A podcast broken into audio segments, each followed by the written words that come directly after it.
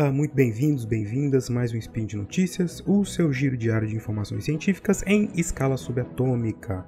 O meu nome é Marcelo Beraba e hoje é terça-feira, 24 de maio do calendário Decatrian e dia 29 de novembro de 2022 no calendário gregoriano. E hoje falaremos sobre história. Programa de hoje, a história e o conceito de pan-africanismo.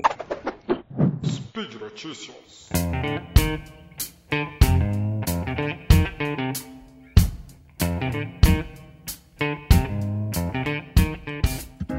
Muito bem, meus amigos, minhas amigas, nós estamos ainda né, no mês de novembro, mês em que no Brasil nós celebramos a consciência negra.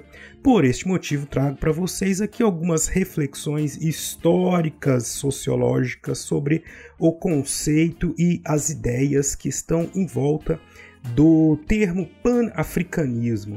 Talvez vocês já tenham ouvido falar sobre isso e o termo em si ele traz uma explicação é, inerente, né? Pan-africanismo significa então um africanismo, um, uma relação de uma visão sobre toda a África, mas é um termo que tem muita história e que tem muita relação com o presente. Né? Vou dar só alguns exemplos para vocês observarem.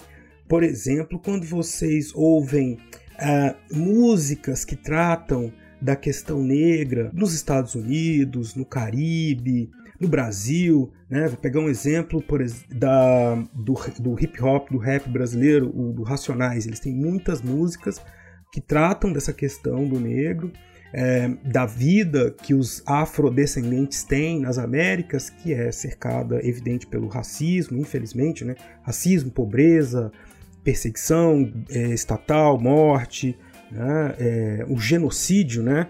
Como, como a gente pode constatar pelas estatísticas, algo que aproxima, infelizmente, a vida dos afrodescendentes é, que habitam as Américas.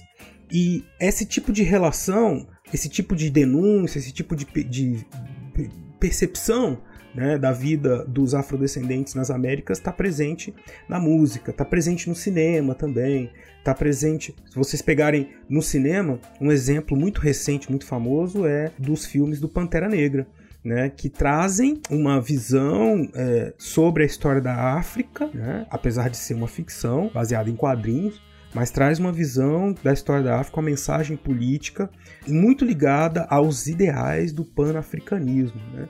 Também ligadas a essa nova visão histórica sobre a África, uma África que está des... uma, história da África desligada é, ou que ressalta os, a engenhosidade, a grandeza, né, a importância é, dos saberes e da história da África para a história do mundo, ao contrário de só falar sobre a questão da escravidão, né, como algo que destruiu o continente, que de fato aconteceu, mas que não é só é, essa é a importância da África para para a história da humanidade. Bom, então a gente tem aí só essa questão do Pantera Negra daria para fazer um spin próprio, né? Mas assistam, assistam os filmes, prestem atenção, né? Porque o diretor Ryan Coogler tem essa essa percepção e coloca mensagens políticas muito evidentes ali no filme sobre é, essa questão do pan-africanismo, né? É, no primeiro ele coloca bandeira, no segundo é, tem muitos elementos, eu não vou dar spoiler porque o filme acabou de lançar aqui enquanto eu tô gravando isso, então tem muita gente que não viu, mas tem muitos elementos do pan-africanismo ali também presentes e de valores e tradições ancestrais africanas na forma como os personagens se comportam. Bom, dito isto, é importante então nós observarmos que o pan-africanismo ele surge justamente dessa percepção de alguns intelectuais e ativistas políticos que vivem nos Estados Unidos e no Caribe durante o século XIX, essa percepção de que os, os seus os, eles como descendentes de africanos vivem uma situação de extrema desigualdade, né, de falta de direitos e até mesmo de perseguição. É, os principais líderes, os principais idealizadores dessa teoria pan-africanista foram o Edward B. Dubois, norte-americano, e o Marcus Garvey, Garvey desculpe, que é, cada um à sua maneira, né, é, mais moderados ou mais radicais, pregavam é, e começaram a defender a organização dos negros e seus descendentes nas Américas em, em nome de uma luta por igualdade contra o racismo. O Dubois, ele já no século, no início do século XX, né, os dois são é, intelectuais que estão ali entre o final do século XIX e início do século XX, eles estão, é, o, Dubois, por exemplo, está falando que o racismo é, seria o grande desafio do mundo ocidental, do mundo de maneira geral, durante o século XX. Né? Então ele se torna aí um, um, um, precursor intelectual e político desse movimento, movimento que buscava, entre outras coisas, isso no começo do século XX, é, assegurar os direitos civis e políticos dos africanos em todo o mundo, melhorar as condições dos africanos em qualquer lugar onde se encontrem, promover esforços para assegurar uma legislação efetiva, encorajar os povos africanos a desenvolver educação, indústria, comércio e incrementar a cooperação entre os estados negros. Né? Ali, quando o movimento panafricanista, as ideologias panafricanistas começam a se desenvolver, nós temos eminentemente três estados negros: né? é, o Haiti, a Abissínia e a Libéria. Durante o século XX, este movimento, que é um movimento que nasce nas Américas, que luta por direitos, ele passa a ter um contato e uma inserção na África, em África, nas regiões africanas, né, e começa a ganhar um sentido anticolonial. É, nesse período, durante o século XX, começam os movimentos de libertação dos povos africanos, né, do jugo colonial. O mundo passa por duas guerras e, principalmente a partir da Segunda Guerra Mundial, esses movimentos na, em África ganham força, né? E aí o pan-africanismo ele vai se transformando em uma, um conjunto de ideias que visava a transformação não só né? Não só mais a luta por direitos, mas também a, a luta anticolonial e a reorganização social e política é, por meio de uma unidade dos povos africanos contra a dominação colonial e contra a, a, a, destruição, né, a desorganização que essa dominação colonial europeia promoveu no continente. Né. Foram realizados vários congressos, quer dizer, esses, é, esse, esse conceito de panafricanismo, ele surge né, com, com todas essas ideias, mas ele vai se materializando como é, por meio desses congressos, né? Congressos que acontecem é, nos primeiros momentos fora da África, né, nos Estados Unidos, na Inglaterra, que aos poucos, no meio dessa luta anticolonial, ele é, e também do surgimento deste é, do envolvimento nacionalista dos povos africanos, nascidos em África, ah, começam a acontecer também em regiões africanas, né, em, em, países, países africanos.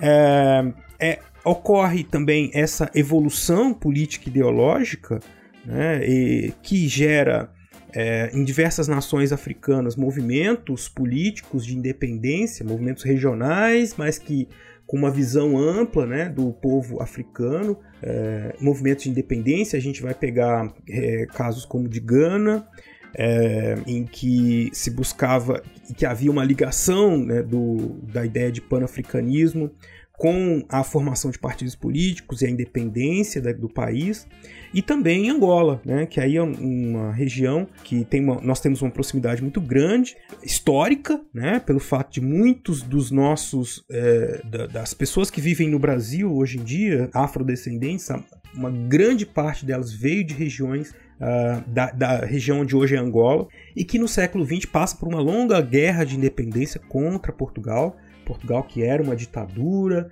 né, e, e, e, que não abre mão e que faz promove essa guerra, não abre mão da colônia, né, e, e, promove essa guerra contra Angola, uma guerra que durou muito tempo e que, mas que acontece tendo como pano de fundo ideológico uh, o panafricanismo, né, e sob a liderança é, do seu presidente, um grande intelectual angolano o, o doutor, doutor Antônio Agostinho Neto, é, que foi aí também presidente de Angola e que era um, um, um líder, é, passou, a, passou a ser né, visto como um líder africano, é, defensor também do panafricanismo, né, ainda que de uma, um viés mais moderado, porque o que ele buscava era a integração e a reconstrução da, da Europa, da África, é, a partir né, do colonialismo. Então ele até conseguiu a simpatia de alguns europeus portugueses que viviam Angola, no sentido de promover é, a independência do país né, e, e de,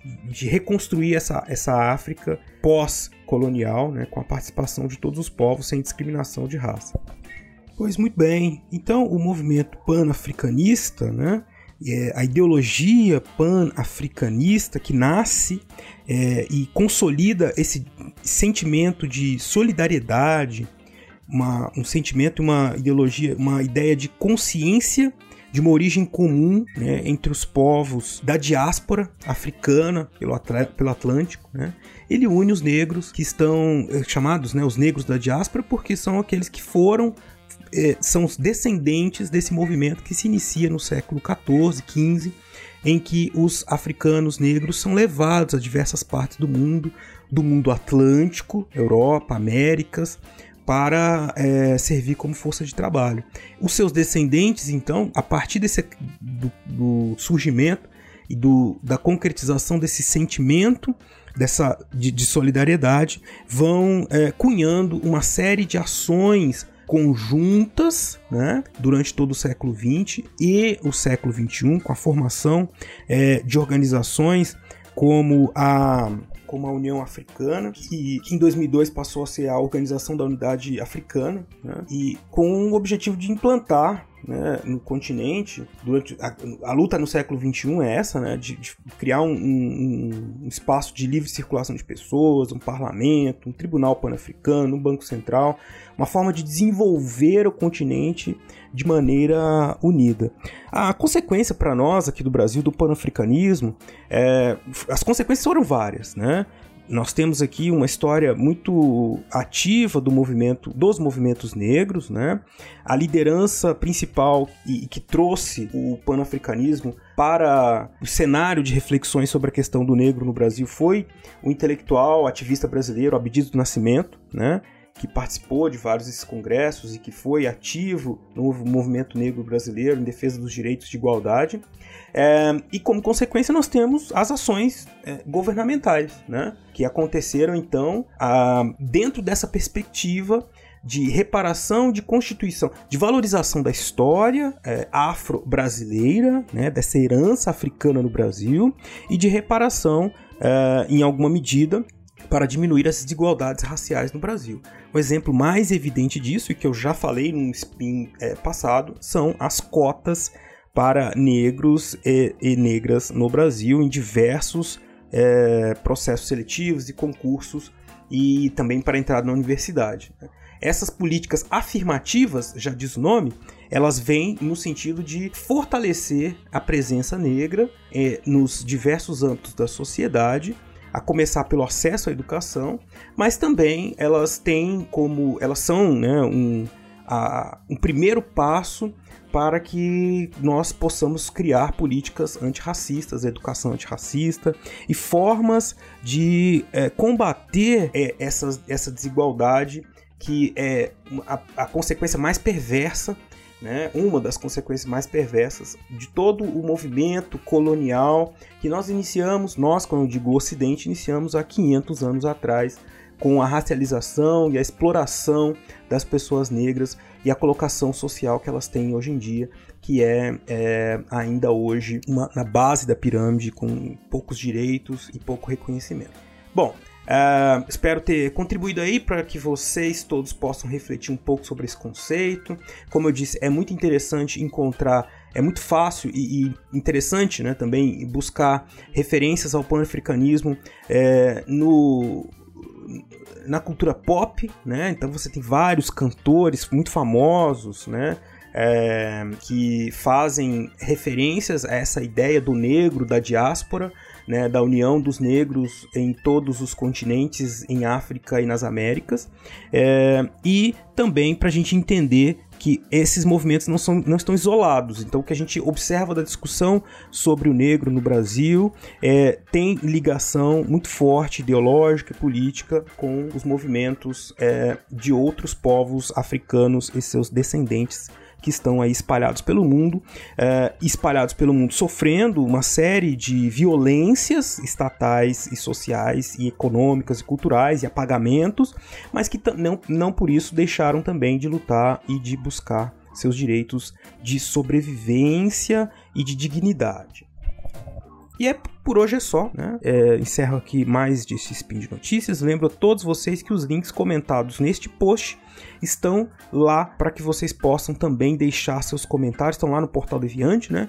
É, vocês podem entrar, deixar seus comentários, elogios, críticas, o que vocês quiserem, perguntas, para que a gente possa dialogar um pouco. Este podcast ele só é possível graças ao seu apoio no, do, no patronato do SciCast no Patreon, no Padrim, no PicPay. Seja você também um apoiador da divulgação científica. Ela é muito importante para a nossa saúde e para o nosso desenvolvimento.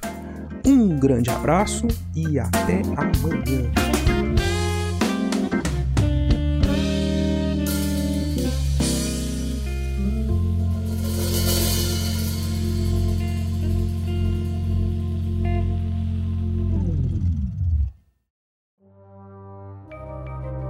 Este programa foi produzido por Mentes Deviantes.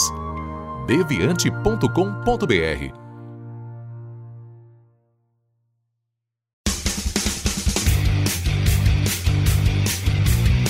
Cortes, edição de podcast.